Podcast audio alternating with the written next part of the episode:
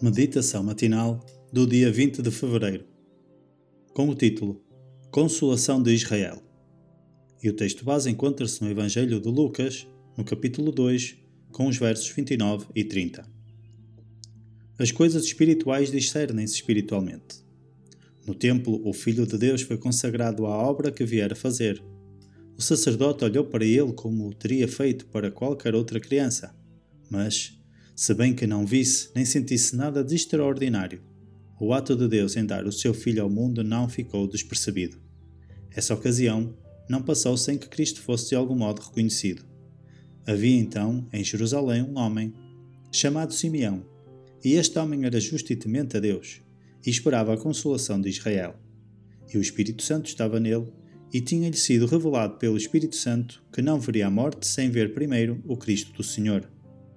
Ao entrar no templo, Simeão vê uma família apresentando o primogênito perante o sacerdote. A sua aparência revela pobreza, mas Simeão compreende as advertências do Espírito e é profundamente impressionado ao ver que a criança que está a ser apresentada ao Senhor é a consolação de Israel, aquele que ele tão ansiara ver. Ao sacerdote surpreendido, Simeão parece um homem maravilhado. A criança fora devolvida a Maria e ele tomou-a nos braços e apresentou-a a Deus, enquanto o seu coração é possuído de uma alegria que nunca antes experimentara. Ao levantar o bebê Salvador para o céu, diz: Agora, Senhor, despede em paz o teu servo, segundo a tua palavra, pois já os meus olhos viram a tua salvação, a qual tu preparaste perante a face de todos os povos, luz para alumiar as nações e para a glória do teu povo Israel.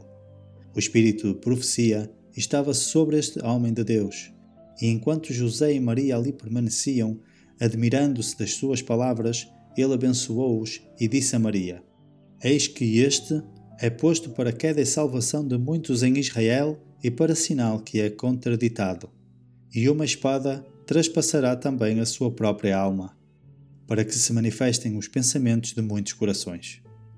O Desejado de Todas as Nações, capítulo 5, páginas 37 e 38. Para reflexão, Simeão ansiava ver o Messias que tirara os pecados do mundo. O que anseio que Deus me mostre neste momento da minha vida. Inspiração devocional.